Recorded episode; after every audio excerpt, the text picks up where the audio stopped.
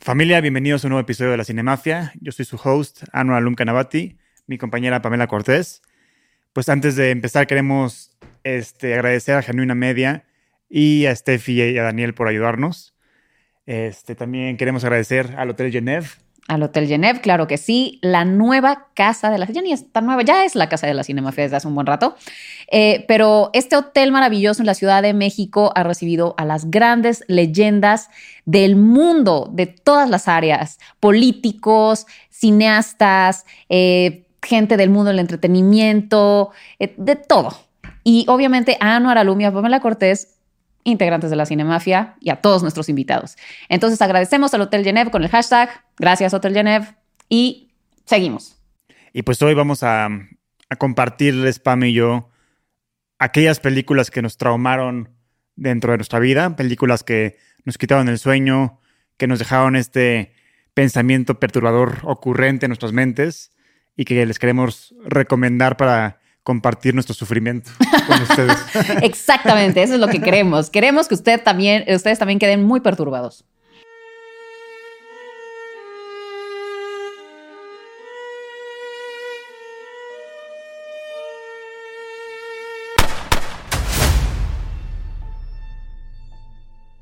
Y pues, A ver, empieza tu anorcillo. Yo empiezo con, déjame sacar mi lista.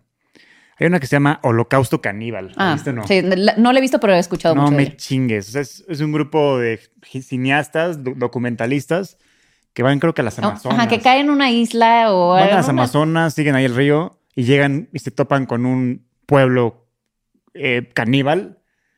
Y es las películas más... O sea, me dejó una sensación horrible que a la fecha creo que no he superado el 100%. Y aparte, yo la vi... Fue la primera película que yo vi cuando empezó la pandemia. Ajá. Entonces, de por sí mi sí que no estaba en el mejor en el estado. mejor estado. Ver esto todavía estuvo de la chingada. Entonces, este... Ay, ya tengo ganas de verlo. hay escenas que literalmente matan animales en cámara y se ve asqueroso. Pero sí es real. No sé si sea real o no, pero Ah, bueno. mínimo se ve muy real Ajá. y te perturba y eso y más la musiquita sí me dejó un sabor de boca asqueroso por un rato, pero la verdad es una película que, digo, a mí no me gustó para nada y no considero que sea buena, pero sí tiene su público, fue una película de culto y que sí tuvo un, un impacto mayor, o sea, de que ya creo que se convirtió en una franquicia y hubo secuelas y también creo que estaban por sacar un videojuego, o sea, sí se convirtió en una franquicia. Pero a mí la primera sí me generó una sensación perturbante, la verdad. Ok. Esa es mi primera película. Muy bien. Mi primera película eh, es Freaks, de Ah. Todd Browning. Sí. Eh, pues la he de haber visto cuando iba a la universidad. Y pues, es que en realidad te, te- la premisa es muy buena. O sea, esta no es como la tuya que te, la, te perturbó y la odiaste. O sea, esta es un- una extraordinaria Sí, película. la vi. es de las favoritas de Guillermo del Toro. De hecho, en su museo tiene a todos los freaks, Ah, mira. a no los sé. gemelos, estos como todos. Ajá, sí, fo- sí, sí.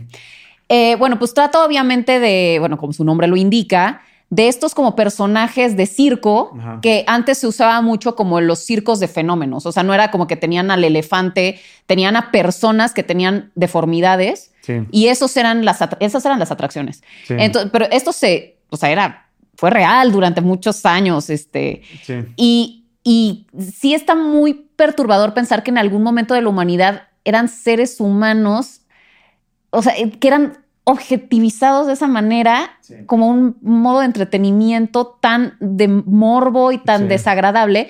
Y bueno, pero cuenta la historia de un hombre que quiere matar al, a la mujer, a que es como creo que trapecista o algo, no sé si es la trapecista, sí, ¿al- alguien por allá que la haya visto. Bueno, no, no, es una mujer muy guapa, obviamente, y que se casa con un enanito para bajarle la lana. Es que tengo como que más imágenes de la película. O sea, la vi hace mucho, mucho porque Guillermo del Toro siempre la recomienda. Y si no me, si no me equivoco, al final sí se convierten en, lo- en los monstruos que, que todo el mundo les decía que eran. Y al final sí, sí lo demuestran ser porque ya la sociedad los perturbó, ¿no? Me acuerdo que hay una escena que ya literalmente matan a un cabrón, ¿no? Ay, no me acuerdo de eso. Según yo sí. Hay que revisarla bien, pero me acuerdo que está como que bajo la lluvia y ya los gemelos ya tienen el cuchillito y lo van a matar. Ay, creo que sí. Entonces creo que al final sí se convierten en, en el monstruo que todo el mundo... Sabemos como Ay, gente, es que la verdad la vi gente muy buena, que con buenos sentimientos y buen corazón, por tanto que les dijeron que eran un monstruo y tanto los rechazo y así, se convirtieron en el monstruo que, que toda la sociedad quería que eran desde el principio. Y obviamente tiene esta Sí. escena muy icónica en la que todos están cantando lo de Ah, We're sí. gonna make you one of us, Sí. one of us. Sí. Que ha sido como muy, eh, pues, homenajeada en otro tipo de, de películas. Sí, me acuerdo perfecto del enanito que es como. ¿Ubicas al TikToker este Hezbollah? o algo así? Ah, claro, como Es, ajá, es sí. ese güey. Ajá. Literalmente. Hasbula. Ajá. Sí, pero me acuerdo que me impactó bastante y también te deja como un sentimiento de vacío Sí. muy cabrón. A ver, yo mi segunda película es. Pues creo que ya lo hemos mencionado aquí varias veces, pero The Human Centipede. Ah, yo también la puse. No me chingues esa película. Yo estaba en Canadá estudiando y me dice un- uno de mis roomies, como, ¿ya viste The Human Centipede? Y yo, no mames, no, ¿qué es eso? No, cabrón, tienes que verla. Me la puso, no dormí como en seis días, no comí como en ¿Así de siete plano? días, porque me dio un asco impresionante. O sea, la, la premisa es de dos chavas que se pierden, creo, Sí. y van a pedirle ayuda a una casa que ven por ahí. Tocan y hay como un científico ahí muy creepy y ya las invita a pasar y no sé qué. Y para no hacer ese cuento largo, este cabrón los termina secuestrando y obliga, o sea, hace como un cien pies humano donde la boca de una está ligada, bueno, pe- pegada al, ano, de, al la... de la otra. No, Ajá. o sea, una Y cosa... entonces come el primero de feca, se lo come el segundo y entonces se van alimentando de Sí. Heces. O sea, ese es el, el- No, a, experimento a la científico fecha me da ganas de vomitar de siquiera pensarlo, pero sí, una película que me perturbó de principio a fin y, y nada más que he visto una vez en mi vida Ujú. y las imágenes están ahí vivas, Sí. porque sí causaron un, un impacto muy cabrón en mi subconsciente. Es que yo siento que llegas a este tipo de películas por mucho morbo, la verdad. Son, o sea, Human Centipede y todas estas son las que te dijo un amigo. Ay, güey, no mames, ya viste esta que está muy cabrona y entonces ahí vas de pendejo. Sí. Y ahí vamos todos de pendejo. Así fue mi, mi experiencia. y, este, y luego hay una secuela, ¿viste la secuela o no? No, la secuela ya no la vi. Es lo mismo, pero ahora el cabrón secuestra a un estacionamiento completo y ahora el, el, el Sí, Human me- me Centipede es como de, o sea, creo que eran como 16 güeyes en vez Ok. de 3. La 1 es mucho más perturba- perturbadora porque la mínimo en la 2 ya tienes como el contexto, ya, ya viste lo Ya, que ya en la no, 1. ya no es tan impactante. Sí, la Lo 1. cual es bastante perturbador que ya no sea tan impactante. La algo así, 1 es algo asqueroso. Sí. asqueroso, Pero, asqueroso. La- no, o sea, según como la recuerdo, la cinematografía estaba bastante linda. O sea, digo, estás viendo pura asquerosidad, pero creo que estaba bastante elegante. Hijo, no me acuerdo bien de la según me, cinematografía, la según me verdad. acuerdo. Pero sí es una película que una vez que la veas, mm, there's no way back. Se te va a quedar en tu subconsciente por siempre. Sí, estoy de acuerdo contigo. Eh, bueno, mi segunda recomendación es, eh, pues nada más y nada menos que Hellraiser. Pues, o sea, la verdad está, pues está fuerte. a mí, no a te- mí nunca me generó conflicto. O sea, a mí de entrada me daba mucho miedo el, El el pinhead, o sea, el- Pinhead, sí. ajá, el güey que tiene El los blanco, clavos sí. en la cara. Sí, sí. Pero, no sé, como que tiene un mensaje muy, mm, que sí se me hace muy perturbador. Esto de que el dolor y el placer están muy ligados y que, o sea, esta, esta gente que despertaba lo que venía en esta caja, es que, bueno, no sé si la han visto, pero bueno, pues, ya, es- ya es un clásico. bueno, es un clásico. Sí. Pero estos güeyes que despertaban lo que tenían en esta caja para sentir tanto placer que terminaban siendo torturados por, por eso. O sea, es. Porque es algo que yo sí he pensado en alguna ocasión, que el. O sea, que muchas. O sea, toda la gente esta que, mueve, que muere como David Carradine, el que sale en, en Kill Bill, Ujú. que murió asfixiado en un closet por hacer un. O sea, un. una- ex- bueno, ex- eh, por experimentar sexualmente. O sea, no es tan descabellado que el sexo y el dolor estén ligados. Sí, claro. ¿Ya sabes? O sea, hay gente a la que le da mucho Hay placer ese muchas tipo de películas que han cosas. explorado justo eso. Nymphomaniac, una de ellas. Ajá, entonces como que eso siempre se me ha... Y, y supongo que la vi muy chica y que esa, esa, ese concepto se me pegara en la cabeza joven, Sí, claro. como que empiezas a ver todo de otra manera, ¿ya sabes? Makes sense, makes Exacto. sense. ¿Y la viste el remake de Hulu? No, no lo vi. ¿Está buena? No, no está buena. Ah, bueno. Pero lo que hicieron de cambio es que Pinhead ya es ella y no él. O sea, Eso sí lo vi. La verdad es que no me gusta ver secuelas en general. O sea, me gusta ver las versiones originales. Es como, una, es como un remake, Ajá. no secuela. Ah, bueno, remakes o lo que. Como que no confío. Siempre que es como, ya sabes, Sí. dos, tal dos, o que es una cosa como reciclada, a menos que me digan que esté muy buena, si no, no las Sí. veo. Y luego viene una película que me fascina. Esta sí realmente es genuinamente buena. Que ya hemos hablado tú y yo de ella mil veces, pero me metió en un pedo psicológico y de conspiraciones muy cabrón del cual me tardé un rato en salir. Es Ice White, Ice White Shot de Kubrick. Pues yo no estaba, yo la vi muy joven y no Es estaba buenísimo. listo para esta información que me iban a, a- a lanzar. Y al ver a esta, esta ceremonia de, de la élite satánica, pues obviamente despertó en mí un chingo de preguntas y ansiedades. Entonces, de chiquito cuando vi esta película y esa escena, pues empecé a investigar en internet sobre Illuminati, sobre teorías conspiratorias, Ajá. sobre el satanismo, sobre todo eso. Entonces entré en un loop de ansiedad y de obsesión y de... no, o sea, no, no, literal, estuve un cagado. Que fue muy difícil para mí salir de ahí, pero todo empezó a raíz de esta película porque además de que esa secuencia, toda la película, pues tiene como una atmósfera perturbante y lo que tú quieras, inc- e incómoda, pero te va construyendo hasta ese momento y cuando llega ese momento, yo no hay otra película que me haya generado tanta ansiedad como esa, esa secuencia de, de Ice White Shot. O sea, O sea, la orgía. sí, la orgía. Desde que Tom Cruise entra, se siente que algo de la verga está pasando aquí.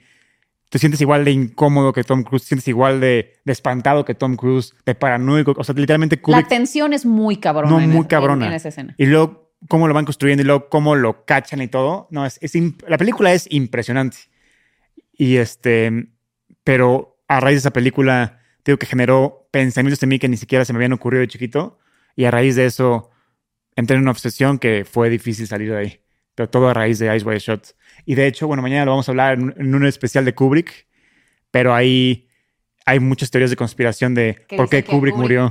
Pero no, al final dicen que fue un tema del, del hígado. No sé. No sé. páncreas. Hay No, muchas teorías, pero me- me- en el episodio de Kubrick, váyanlo a ver. Este, ahí hablamos de eso. Ahí hablaremos de eso. Claro que sí. O hablamos, porque no sabemos si esto salía en el futuro o en el... Ya saben que aquí nunca sabemos cuándo van a salir estas cosas y que el pasado es el futuro, el futuro es el pasado. Esto es el tiempo cuántico, claro que sí. Eh, bueno, otra que me perturbó mucho cuando la vi fue Santa Sangre de Jodorowsky. O sea, yo ya había visto películas de Jodorowsky. Eh, digo, ya había visto Fando y Liz, ya había visto El Topo, ya había visto La Montaña Sagrada. Obviamente tiene un estilo que es absolutamente único. Creo que Sí. no existe un cineasta como, como Alejandro Jodorowsky. Sí. Y siempre es muy metafórico y siempre tiene, pues, es- también es un poco onírico y plantea todos estos escenarios como que son, pero no son, pero con realismo mágico, pero con, o sea, es muy peculiar. Y, y mucho, mucha crítica social a través de metáforas estéticas muy elegantes y otras muy grotescas, pero, pero, pues no sé, tiene su estilo. Y Santa Sangre, sí es la única que vi de él que dije, qué cosa, o sea, esto está podridísimo. Sí. O sea, esto está, ¿qué es esto? No, no quiero seguir viendo esto. La terminé porque generalmente no me gusta dejar las películas a la mitad ni nada, pero está horrible. O sea, sí me sentí mal por estar viendo eso, ya sabes. Y yo soy de estómago fuerte para ver cosas muy o perturbadoras o desgarradoras o lo que sea. Tengo el estómago muy curtido, pero e- esta vez sí dije como Bye. no debería estar viendo esto. ¿Sabes? Esto está mal. Sí. O sea, trata sobre un niño que toda su familia está en el circo, su mamá es la trapecista. No sé por qué el circo tiene esta, esta aura tan perturbadora. No, no sé a qué se deba. Eh, pero entonces la mamá es la trapecista y el papá creo que lanza cuchillos. Y es- tienen este niño que se llama Fénix y se empieza a armar toda una situación pues complicada. Hay una sacerdotisa que eh, venera a una niña que fue violada y que le arrancaban los brazos. No, una cosa de verdad que dije, no sé por qué me Sí, estoy haciendo sí. este daño. Y termina el niño en un psiquiátrico y todo sale mal y ya sabes, hay gente mutilada y este... eh, como que, no sé, como que sexualizando a la, a la gente sin brazos y sin... Ay, no sé, estuvo muy fea. La verdad... Sí, a mí todo el cine Esa- me, me genera ansiedad. La montaña sagrada a mí me genera ansiedad culera. A mí no me generó ansiedad, a mí solo siento que hay unas partes que se me hacen extraordinarias y hay otras partes que se me hacen como, ay, ya. O sea, como cuando la chava al final, ya sabes que está, hazle el amor a la montaña y esas cosas que digo, ay, ya, Jodorowsky, ya te, te mamaste. O sea, iba muy bien y de pronto es como, el topo se me hace una obra de arte y Fandulis también. Pero bueno, Santa Sangre, la verdad, no se la, no se la recomendaría a nadie. Y luego hay una película, es que ahorita en la comida estábamos hablando de Denis Villeneuve, de cómo puta, para pues, mí es uno de los mejores directores de la historia y, y, mi favorito actualmente, bueno, de los nuevos.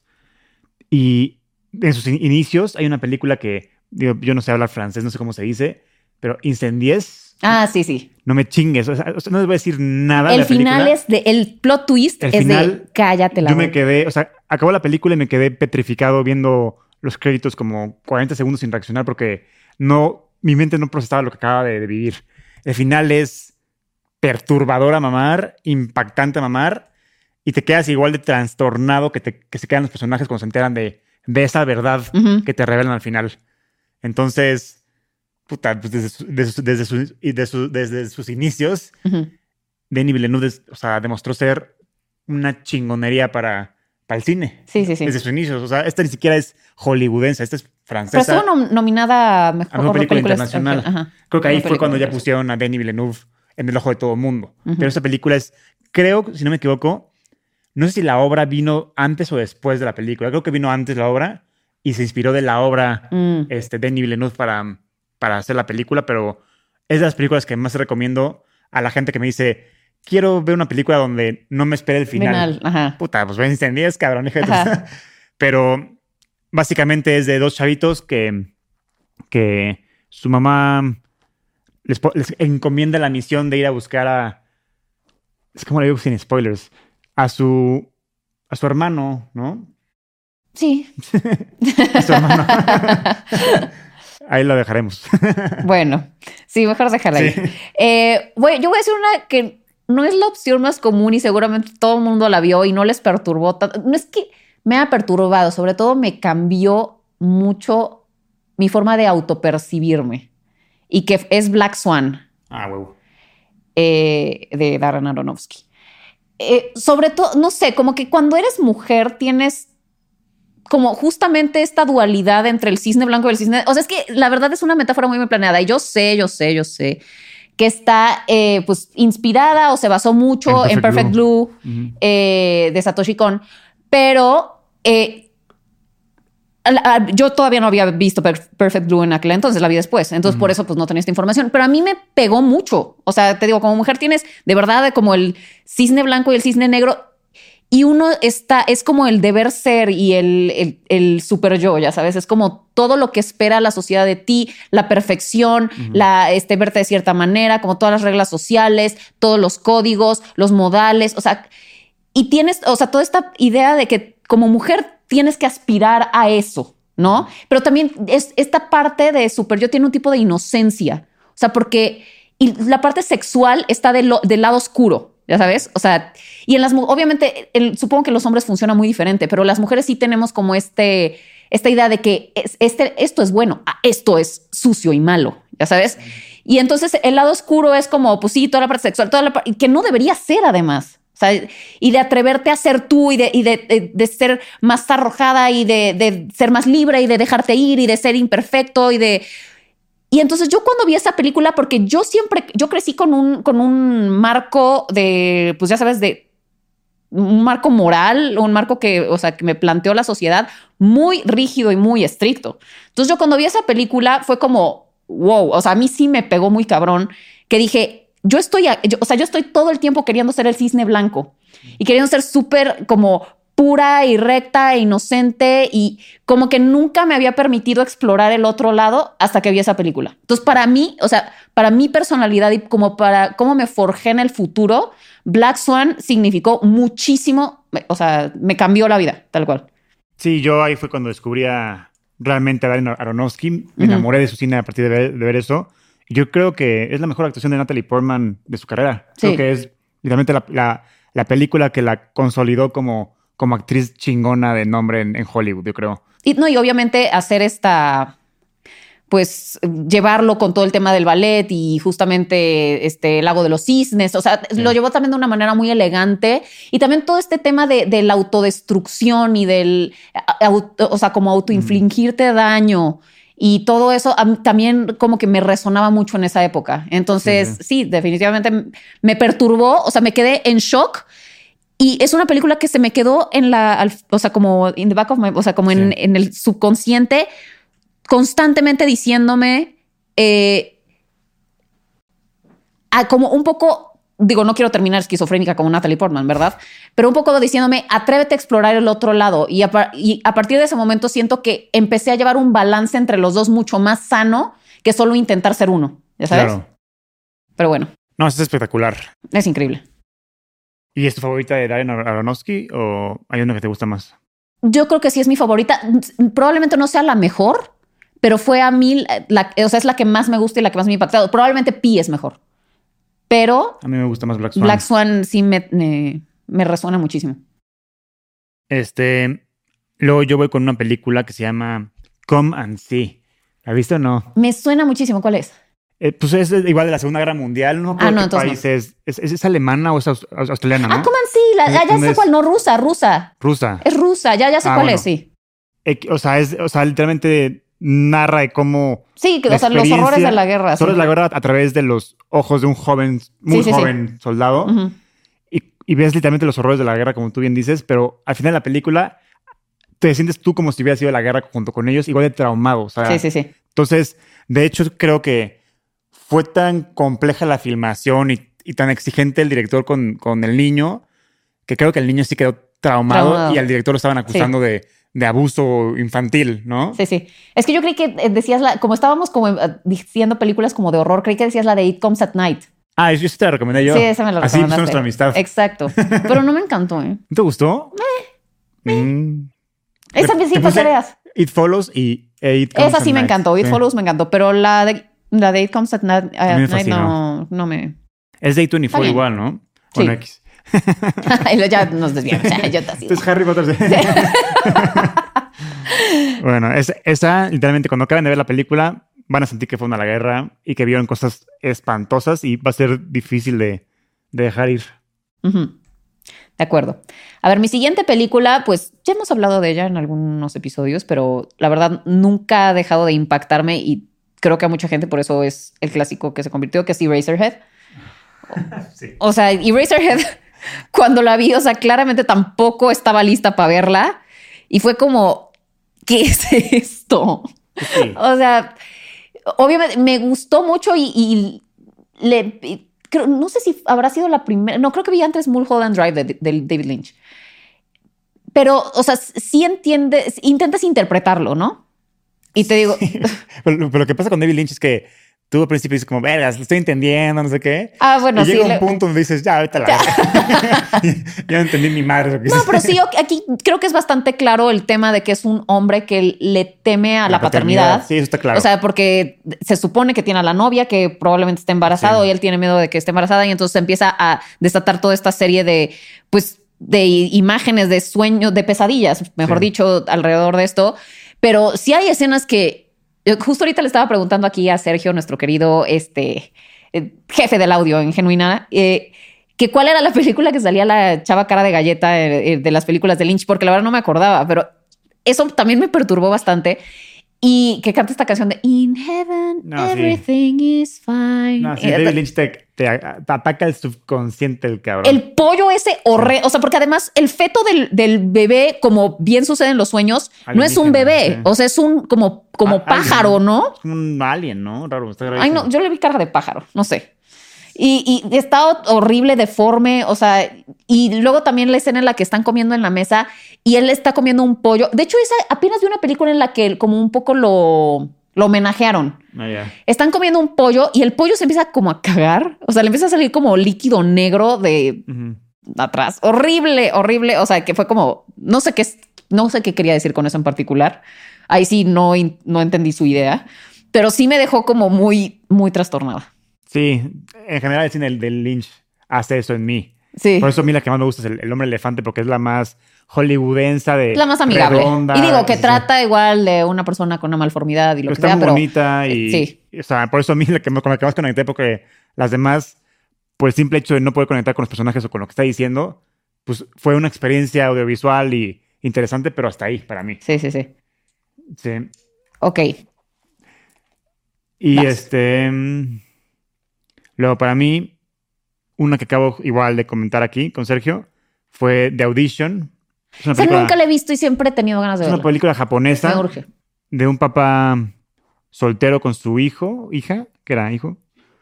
Y este, ya el güey está soltero está, y lo, en una audición conoce a esta chavita que es que es súper linda, que es un buen partido para, para empezar de nuevo una nueva relación.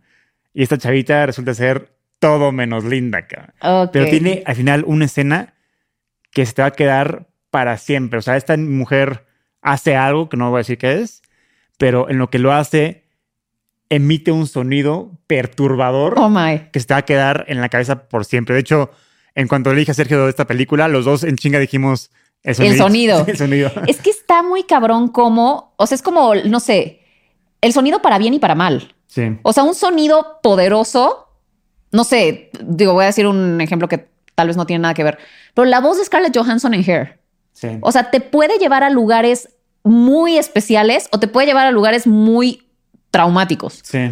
Entonces, o sea, a mí me encanta como esos elementos de sonido que se vuelven como tan, que Sí. no se te despegan. Y, los, y la verdad es que los asiáticos, japoneses, todos siempre han demostrado ser unos chingones para hacer películas de terror. Sí, de acuerdo. Ok, yo me voy a ir con una película que yo creo que todos han escuchado, bueno, los que ven este podcast espero, han escuchado hablar de ella. Es como, ya sabes, el santo grial de las películas perturbadoras, que es Saló o Los 120 días de Sodoma, de Pier Paolo Pasolini, que pues es un eh, director, es italiano, ¿no? quiero pensar. Eh, sí, o sea, yo dije, quiero pensar, pero ya ves que luego tienen apellido y luego resulta que es este checo, greco, grie- griego, no sé. Este, pero sí, quiero pensar que sí. Ah, no, pues sí, además toda la película se trata. No, y además, pero ya sé, pero te digo que Es luego italiana, resulta sí, sí. Que, que no son de donde crees que son. Nada más quería eh, aquí sondear con la audiencia si estoy en lo correcto, ¿verdad? Muy bien. Eh, o sea, es esta película que pues, estuvo vetadísima durante muchos años. De hecho, el soundtrack es de Ennio Morricone. Y era lo que también estaba comentando aquí con Sergio, que es nuestro ingeniero de audio de Genuina, que es más cinéfilo incluso que Anuar y yo, y debería estar aquí con nosotros hablando de estas cosas porque probablemente diría cosas más coherentes. Eh, pero lo vamos a invitar en algún episodio, no se preocupen. Pero le estaba comentando que a mí me impacta mucho cómo es esta atmósfera tan espectacularmente estética, hermosa, agradable a la vista, donde pasan cosas tan grotescas y desagradables. Eh, es sobre tres eh, pervertidos que pertenecen obviamente a las altas esferas. Esto sucede durante el fascismo en Italia, eh, pues la época de Mussolini. Entonces tienes a un cura, si no me equivoco, alguien del clero, a un, a un político y a alguien, a un empresario, ¿no? Y los tres que representan pues estas como este, cúpulas de poder, deciden, eh, no sé si los secuestran o, un montón de chavitos, los meten en una casa y los empiezan a someter a cosas muy desagradables, sexuales, eh, mutilaciones, eh, filias raras y todo simplemente como por capricho. Simplemente porque tengo el poder y puedo hacerlo. Ya sabes, o sea, es como esto, el, el opresor y el esclavo y, as- y haciendo lo que, que lleve a cabo los actos más desagradables del mundo simplemente porque puede y porque se me pinche se antoja. Ya sabes, entonces muy fuerte y muy, sí, justamente te deja muy deprimido, muy vacío de, de a dónde puede llegar la crueldad humana y la, y la deshumanización. Entonces, bueno, a, a mí se me hace como, pues fue un hito Y es una. A, a pesar de lo, as- o sea, de lo vil que puede ser, es- se me hace una gran película, de hecho. Yo no, la- yo no me he atrevido a verla, la verdad. La he tenido en mis, en mis manos. Le he puesto en el. DVD de que cerrar y así. La tentación. Y a punto de ponerle play digo, no, no puedo, es que no sé, no me deja. Entonces yo creo que algún día me toca animar a verla, obviamente. Sí. Pero ahorita no estoy listo a nivel ansiedad para ver esta mamada. A ver, Alto, quiero hacer aquí un disclaimer. Mucho, o sea, este episodio claramente salió improvisado. Estábamos en el Chili's y dijimos de que hay que hacer un episodio de otra cosa y se nos ocurrió. Lo que quiero que sepan es que nosotros improvisamos mucho, ¿ok? No, no es como que vimos las películas ayer, o sea, las vimos hace muchos, mucho tiempo. Por eso hay veces que los detalles los tenemos medio vagos y no nos acordamos de, pues, del final, qué pasa, no sé qué. O sea, nada más para que sepan que, que todo esto es lo que tenemos guardado en el disco duro. O sea, Sí, sí. probablemente hay cosas que no son tan precisas. Ok. Vas. Y luego... Es que de pronto es como, ah, son unos pendejos, si no iba, ¿cómo es posible? Pero, o sea, quién sabe desde hace cuánto no veo esa película. Luego, yo, digo, Pame es testigo, yo cuando estoy en un cine, en el cine, yo soy de que no me hablen, cabrón. Sí, Estoy es bien- el más. Estoy viendo la película. Llego siempre media hora antes a, a la función para que pida mi comida y me llegue antes de, de que empiecen los cortos siquiera. O sea, porque no me gusta que me estén chingando. Entonces, entonces este, esa regla nada más la he roto una vez en el cine y fue por esta película. La de Raw, de Ah, Julia Ducournau. ujú. Yo estaba- yo estaba viéndola. O sea, bueno, la, la premisa es de una chava que está estudiando medicina, este, entonces le hacen una, o sea, es vegetariana la niña, vegana más bien, y en su novatada la obligan a comer carne cruda y a partir de ese momento Se desata en se ella. desata en ella algo que no, una, una obsesión por la carne que no tenía ella antes. Y bueno, la película me perturbó como pocas en mi vida. Hubo una escena, que no te voy a decir qué pasa porque es spoiler, que literalmente tuve que voltear la mirada de la película, picarle al güey de Cinépolis para que en chinga venga a mi asiento y que me pedí una Coca-Cola porque yo estaba a punto de De desmayar. desmayarme. Pero me estaba encantando tanto, o sea, me estaba encantando tanto la película que dije, no, me quiero quedar a ver qué pasa, pero, Sí, claro. pero mi cuerpo me está diciendo, No, güey, te vas a lárgate. Tu cuerpo te estaba protegiendo y, este, psicológicamente Sí, y no le hiciste caso. Y pero me valió madre, yo me quedé ahí valiendo madre. Pero viéndola Pero así con un la ojo. película. Pero esa escena en particular, que sucede en el dormitorio de ella junto con la hermana, Ujú. es de las escenas más asquerosas y perturbantes que he visto en mi vida. Y Juliette Ducournau ahí para mí se, Coronó. se, se coronó como una gran directora.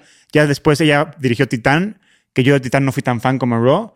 Pero a partir de Raw, yo siempre voy a ver lo que Lo que Julia ella haga. haga. la verdad. Es que yo también iba a hablar de Titán justamente. O sea, porque...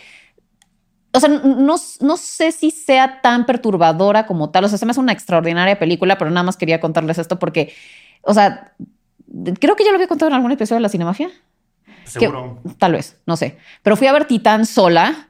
eh, y como bien sabes, Anwar, me pido mi quesadilla de res con mi este, frappé de chocolate blanco eh, y mi crepa de Nutella con nuez. Sí. Yo no tenía idea de qué iba a ver. Fui a ver Titán. Y yo estaba tragando como puercas y ah, crepa de, este, de quesadilla. ah. Y yo estaba disfrutando toda madre. Además, yo me como muy rápido. Me acabo, o sea, como que siempre estoy hambriada. Entonces llego a, y como como, como máquinas, como. Y entonces ya pues estaba así, ya sabes, recién comidas y panza, lo delicioso. Y de pronto empiezo, como que empieza a avanzar la película y empieza a desenvolverse. No sé, por- o sea, el asco que me empezó a dar ta- ciertas cosas que, o sea, y y además eran cosas que ni siquiera eh, tenían por qué darme tanto asco, pero la atmósfera, todo, algo empezó a... Estuve Mm. a punto de vomitar, nunca me había pasado. O sea, ya cuando saque el aceite de coche y es que es la, este, se le rompe la fuente y es aceite de coche, dije, voy a guacarear Sí. en serio con esto. También, o sea, tú también que te atascas viendo una película de Julia Ducournau, sabes lo que te espera. Es que no había visto Raw. Ah, ok, ok. O sea, entonces, o sea, fue nada más como de, ah, Titán, fue la que ganó en Cannes, a huevo. O Ah, sea, ya, ya ya. sabes. Entonces, pero eso me sucedió. y bueno, mi lista por último, ahora sí viene Ah, bueno, no. este, una película que es la película que más me ha dado ansiedad en mi vida, literalmente, es Clímax de Gaspar Noé. Esta película, literalmente siempre hablo de ella porque sigo como que lidiando con ella el, el día de hoy. Es basado en la vida real todavía, es lo, es lo peor. Ujú. Y es de un grupo francés de bailarines que están en su ya en su último día de, pues, de la jornada de, de danza. Y obviamente, como son deportistas, nadie toma. Entonces ya están celebrando con ponche de frutas, lo que sea. Y uno de los culeros, no sabemos quién es, le pone una cantidad de ácido fuerte a, al ponche. Entonces la película se vuelve una pinche pesadilla viviente. Pero lo brillante de Gaspar no es que hace que tú como audiencia te sientas igual de drogado que ellos. Entonces es una pesadilla. Pero además de una viviente. manera muy artística. O sea, él Sí. logra siempre como mantener todo, o sea, a pesar de que está también lo que sucede con Saló, o sea, a pesar de que estás viendo cosas que son muy perturbadoras, siempre tiene un estilo tan Oh, claro. hipnótico. Sobre todo él, él- él es muy hipnótico. Sí. O sea, no puedes mover la mirada Sí. de lo que estás viendo. No, y la, la película arranca con una coreografía de danza impresionante. El manejo de cámara es, in- es- es increíble. O sea, hay planos secuencias tipo Birdman que son largos y largos y largos. Y luego al final se vuelve loco con la cámara el director y literalmente te sientes igual de valiendo madre, drogado que ellos. Entonces, si no sabes cómo es tener un mal viaje con LSD o lo que sea esa madre, Ahí es- tienes una ahí probadita. tienes una probada muy intensa. Entonces sí. Y, de- y luego la película es, o sea, desde que arranca, la primera imagen con la que arranca, te agarran un segundo. Tú dices, a ver, cabrón, yo quiero ver cómo llegamos a este momento, cabrón. Porque arranca con, con una niña Uy, arrastra- de- arrastrándose en la nieve llena Ajá. de sangre. Entonces tú como audiencia dices, a ver, y luego corte a un grupo de bailarines chill ahí en su gimnasio. Entonces tú dices, como quiero ver qué pasó, que llegamos de este punto a este punto. Sí, sí, sí. Entonces es impresionante. Está en Netflix, creo.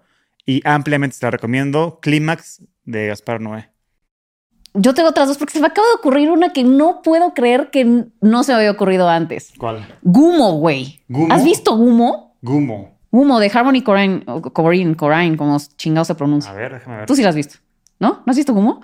A la madre. ¿Qué G-U-M-O. G-U-M-M-O. Se trata sobre un chavito que creció en un barrio como muy Mm. white trash, este, ya sabes, como de esto. Está muy mal rankeada esto, ¿eh? No sabes la cosa tan horrible, porque el chavito además también tiene como un tipo de deformidad. Bueno, no sé, o yo lo percibí así, es un niño como raro Sí, físicamente. Pero se mete también en cosas como, o sea, prostituye a su hermana que, que tiene como un síndrome, o- o sea, y entonces la, la abusan. O sea, es una cosa de verdad que dices, también porque estoy viendo esto. O sea, pero, ay, no sé, está muy fuerte también. Y obviamente, pues Harmony Corrine es un director de culto y bla, Sí. bla, bla. O sea, No pero ahorita me vino a la mente así como, no mames, Gumo, ¿cómo no te habías acordado de Gumo? Porque además es de estas películas donde todo se siente mal, ya sabes, como que dices, ¿en qué podredumbre viven en, esta, en este sector de la población en Estados Unidos? O sea, ya sabes, como súper nacionalista, súper así, y, y pasan estas cosas tan, tan desagradables. Sí, claro. No, no la he visto y, y no se me antojó verla. No, pero ahorita sí me- se me vino a la cabeza y yo. Muy bien, qué bueno que la recordé. Eh, y luego ya para cerrar, esta sí la tenía en mi lista, Ichi the Killer Ah, ya, no mames. de Takashi Miike, que también es como pues, un clásico de culto, o sea, es, es japonés. Eh, y nada más para empezar, así, for starters. O sea, el, cuando hacen la introducción de la película, o sea, cuando sale el título de la película Ichi the Killer, es semen real de uno de los actores. O sea, está escrito con semen, literal. Eh, y pues trata sobre un, eh, un güey que pertenece, un asesino que pertenece a la Yakuza y que de pronto su jefe desaparece y muchos dicen, no, pues es que huyó por alguna razón, por alguna cuenta pendiente. Y él dice, no, es que este cabrón jamás hubiera huido. Y entonces empieza a hacer una serie de asesinatos hasta encontrar al- a la persona que tiene secuestrado al jefe. Sí. Pero los, o sea, las escenas, las maneras de torturar gente, o sea, hay un, hay- o sea, nunca se va a olvidar. Tienen a un tipo colgado con ganchos, así de la piel colgado, así eh, horizontal, ya sabes. Lo tienen colgado así con puros ganchos de atrás, o sea, completo. Ay, no, no, no, no, no, y se ve muy impresionante, la verdad. O sea, toda esa película es como, no puedo creer que estoy viendo. Y el tipo este, o sea, el, que es el, este de la Yakuza, justamente ahorita que me acordé que, que tiene como Joker. O sea, tiene, re- o sea, porque es un tipo que también disfruta mucho el dolor, lo que vuelvo al, al tema del dolor y el placer que están muy ligados. Entonces él es alguien que disfruta el dolor. De hecho, en una parte, spoiler alert, se corta la lengua. Pero eh, tiene acá como, como abierto y tiene como dos piercings, ya sabes, Ajá. aquí. Eh, está muy fuerte, la verdad, y muy, muy impresionante. Y el final también tiene un plot twist muy interesante. Muy bien. Y pues ya, creo que Ya, terminamos, nos las echamos muy rápido, muy bien. Eh, pues esto fue nuestro especial de películas perturbadoras. Seguramente faltarán muchas más, pónganlas en los comentarios y que tal vez las vimos y ya se nos olvidaron, pero les digo que improvisamos este episodio en el chilis cuando estábamos comiendo. Eh, y bueno, pues pónganos en los, en comentarios sus películas perturbadoras, las que los dejaron absolutamente trastornados y traumatizados para siempre. Y pues denos like, suscríbanse, todo lo que tienen que hacer. Síganos en nuestras redes sociales, escuchen el podcast, recomiéndenos, recomiéndenos. Muchas de estas cosas se pasan de boca a boca, así que pues si quieren que sigamos haciendo este podcast, cooperen con una buena recomendación a sus amigos y a toda la gente que conoces. Así que, bueno, pues nos vemos para la siguiente. Somos Pamela Cortés y Anuara Lum. ¡Mua!